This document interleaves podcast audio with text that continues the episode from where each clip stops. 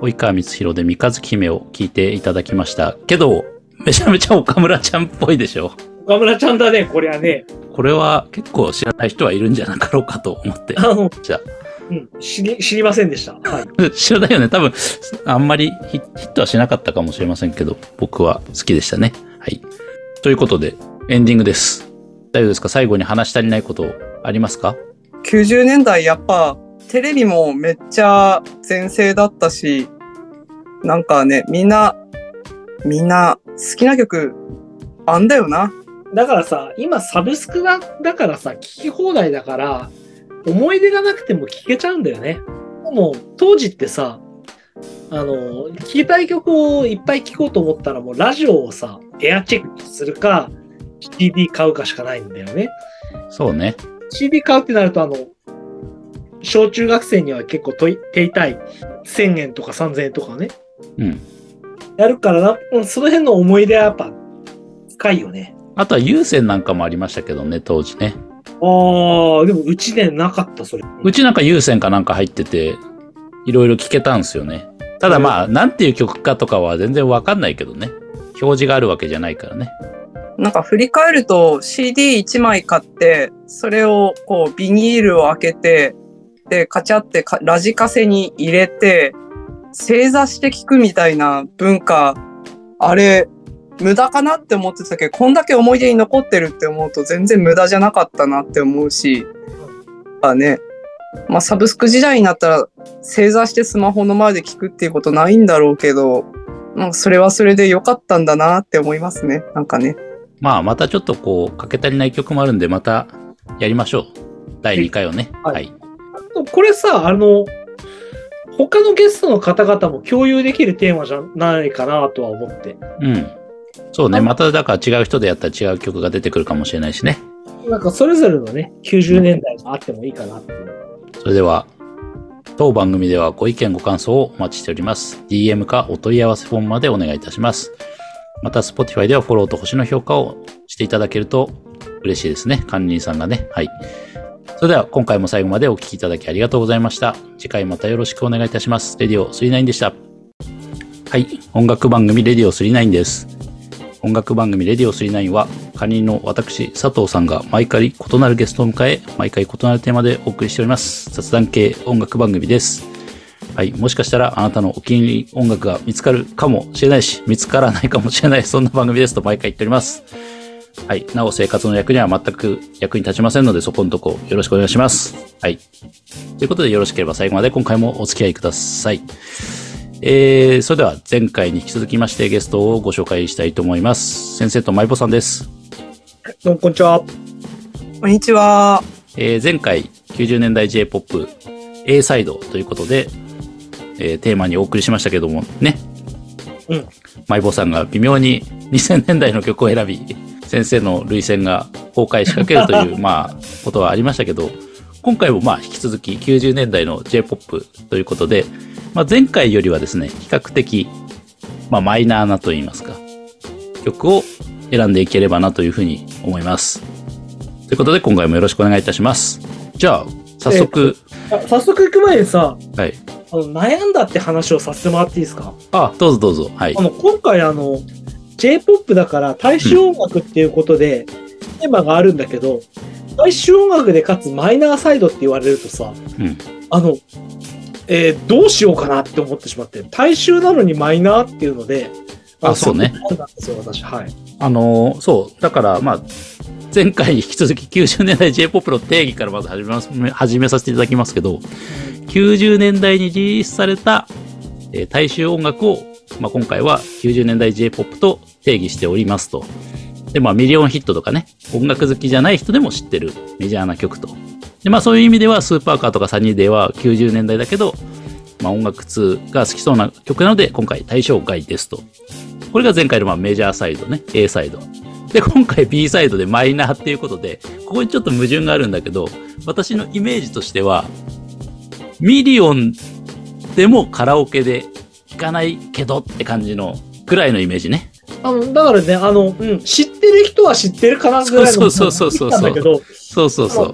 ここで俺、まああの、ボツにしたのがね、うん本当はかけたかったんだけど、うんあそこはちょっと、えっ、と、J-POP とは言えないかなと思ってやめたのが、ブンブンサテライツとか、奥田民生とかね。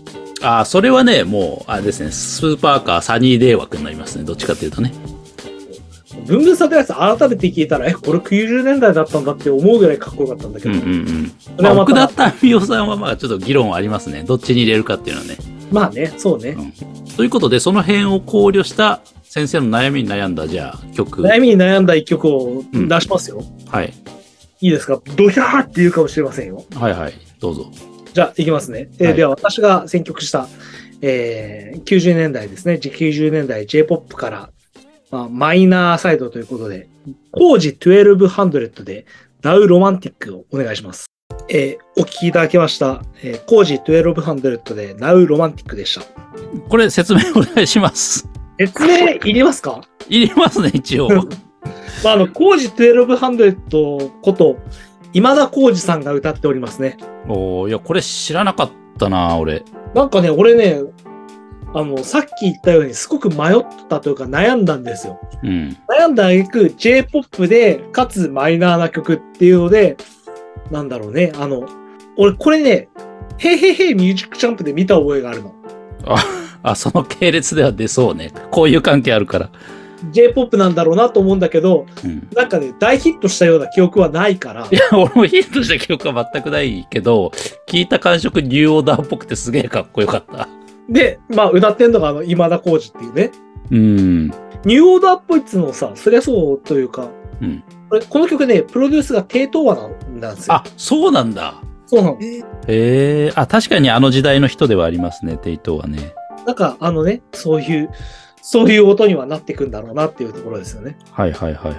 あの、へいへいへいミュージックチャンプで、今の子に、あの、なんか変な、け化粧をして、なんかフリフリのね、衣装を着て、お前何やっとんねんみたいな、そういうのはね、なんなんとなく覚えてるっていう、あーそういう感じで選びました。まあなんか、こう、そそうやって聞くと90年代ってあの辺のダウンタウン系列って結構楽曲も出してましたよね。それこそ H ジャングル WithT とそうかねハマちゃんのとか、あのほら、ごっつええ感じのさ、あれ、エキセントリック少年ボーイとか。そうだね、エキセントリック少年ボーイあったね。 あ、なるほど。これはね、僕が思ってる以上にマイナーでね、良かったです ね。うんあ、そうきたかと。はい。じゃあ、続いて、マイポーさん行きましょうか。私が持ってまいりましたのが川本誠で2分の1持ってまいりましたのでまずは楽曲をお聴きくださいどうぞ川本誠で2分の1お聴きいただきましたああ、懐かしいですね。夏メロ感がありましたね。うんこれさみんな見てたと思うんですけど水曜日の7時前後に「流浪に剣心」のオープニングテーマでこれルロケンなんだね、そういえばね。ルロケンはやっぱ名曲が多いからね。あの辺ぐらいからだよね。でも本当に有名歌手がバンバン出てきたのはね、アニメにね。これ、メジャーサイドの方でかけようか迷ってかけなかったやつがさ、そばかす。ジュディマリのね。あれもルロケンだからさ。なんか実を言うとこれ自分初めて買ったシングル CD この曲ですね。おー。おー。おー短冊の。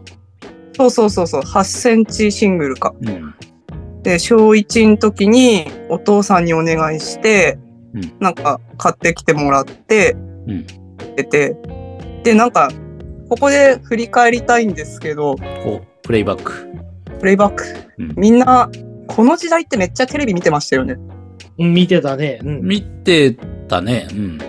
うん。なんか音楽番組に関して言えば、月曜日、ヘイヘイヘイじゃん。うん。火曜日はなかったけど、水曜日、歌の大辞典って覚えてますあ、あったね。あの、うん。あ、なんか古い曲もやるやつ。新旧やるやつね。徳光さん出てあれて面、白かったね。うんそう。今週の売り上げよったやつと、あと昔の昭和のヒット曲みたいなのやるやつ。あったね。うんうん。で、木曜日、歌版。歌版ね。あトンネルズのタカさんと中井さんのね、そうそう。で、金曜日、M ステ。ミュージックステーションね。タモさん。うん。で、土曜日がカウントダウン TV。土曜日カウントダウン TV。うん。うん。で、みんな、そんな感じで見てて。でうん、みんな、あとね、アニメめっちゃ見てましたよね、この時代。まあ、90年代我々ね、小中学生だとアニメは見るよな。うんジャンジャンプ系とかね、特にね。そう確か「ルローニケンシン」は水曜の7時半とかからやってたような記憶がうん。あけどなんかツイッターで、うんみんなから好きな90年代の音楽って呼びかけた時にうん。あの結構出てきたのルロケンのテーマめっちゃ出てきたんですよ。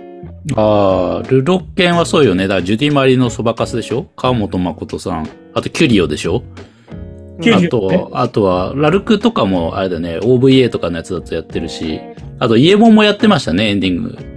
あと、うん TM レボリューションもやってたでしょ、エンディング。うん、だしあれシャムシェードか。シャムシェイうん。あ、そうだそうだ。うちのかみさんがすごい盛り上がったの、それだった。ああ、3分の1の純情な感情かなそ。うそうそうそう。うん。うん、めっちゃみんな見ててでもっと言うまあ今すごい映画が流行ってますけど「スラムダンクとかもやってましそうだね、スラムダンクも、そうだね。あれもオープニング、エンディング、名曲効果ですね。ワンズとかザードとか。そう世界が終わるまでは」とかね、そうね、ワンズね。うん。うん、とかあって一生スラムダンクね、許さないと思ってんだけどね。うん。あのね、その時代スラムダンクがあったおかげでバスケ部が持てたんで。あ、人気ありましたよね、当時ね。もうあの、だから俺はサッカー部としてはもう一生ね、その時代のバスケ部は許さない。まあ、歪んだ。ね。あの時代は、ちょっと確かにサッカーはバスケに押されてましたね。アニメもまあシュートとかやってたんだけど、厳密には。うん。青木伝説シュートとか日曜日やってましたけど、やっぱスラダンにはかなわなかもっうたちょでっすと、ね。もうちょっと前だったよね。前だったかね。それ、遡っちゃうともっと、もうキャプツバになっちゃいますしね。ただまあ、90年代って92年に J リーグが発足して、あの、あの、なんだろう、多分、スラムダンクで94、5年だと思うんですよ、アニメ。うん。ここの2年間ぐらいはめちゃめちゃサッカーが増えて、ああ、そうだ。 92、93は、特にあの、ベルディ川崎がすっげえ強くって、俺も旗持ってたね。それでサッカー部入った人は多分ね、すげえ多いはずなんですよね、J リーグの影響で。めっちゃいたもんね。学年に2チームできたもん、スポ少で。うん。まあそんなね、今だと、どうなんでしょうね。 そんなに多分、部員も多くないような気はしますけどね。なんかサッカーとか興味なくても J リーグのあのちっちゃいポテトチップス買ってたし、ああ、J リーグチップスね。うん、でなんか学校から帽子を持ってきてくださいって遠足の時に言われたらみんな J リーグの帽子かぶってきてましたよ。そうなんか意外と90年代ってそうネットがまだなかったからみんな意外と同じ方向を向いてたんですよね。ていうかもう、なんだろうな、テレビとかってそんなに選択肢ないから、みんな見てるもの大体一緒だから、共通の話題もあるし、それでワイワイワイワイ喋れたのは楽しかったかもしれないね。うん、なんか例えばだけど「電波少年」とか見てましたうん、見てましたね。電波少年とかね。トンネルズの番組とかも多かったしね、それこそね。あ俺ね、親に禁止されてた。教育方針で。見ちゃダメな番組がいっぱいあった。ああクレヨンしんちゃん禁止されてた。クレヨンしんちゃんはね、後々禁止されたの。めちゃイケ禁止されてたでしょ。あ、めちゃイケはね、あのね、禁止どころかね、その時間は別な、あの、あれ、日曜8時土曜か日曜の8時だったと思います。日曜だったとすれば多分ね、親がね、大河ドラマ見てたから見れなかった。めちゃイケとか、あとトロイの木馬とか覚えてますうん、なんかね、佐藤さんと鈴木さんが日本を横断するのを競争するテレビとか、トロイのトロイの木馬でやってたりして、み見てたからね。そう、なんか、だから、こう、こういうルロケンとかのテーマってみんな染みついてるんですよね。まあなんか、特に初めて買った CD シングルだったから思い出深いので持ってきましたっていう感じです。はい。次、ラスト、私ね。私ね、さっき、当初はその、キュリオの、あの、君に触れるだけでという、ルロケンの曲をね、かけようと思ったんですけど、よってあったなって思ったよね。うんそう、さっきの先生のね、 今田耕司の曲にね、だいぶ ガツンとやられて、あ、ここまでマイナーな曲でいいんだってね、なんか思いまして、及川光弘さんの97年に出た三日月姫っていう曲をですね、三日月姫は知らねえな、みあそうですか。 これをね、僕はかけたいんだな。当時、多分デート FM かなんかで、それこそ97年にラジオで聞いて、あ、なんかすごいかっこいい人がいるなって思ったのが及川光弘さんですね。あの、当時さ、うん職業王子っていう感じで出てきたよねあ、そうそうそうそう。今はなんかあの、なんだろう、相棒とかでさ、出てたり俳優業がメインな感じするけど、この人もともと そミュージシャンだよね。そう、もともとミュージシャンで。あれで、清志郎とかとも共演してたりうするし、ん。だね、歌も結構かっこいいので、じゃあ、聴いていただきましょうかね。及川光弘さんで、三日月姫です、どうぞ。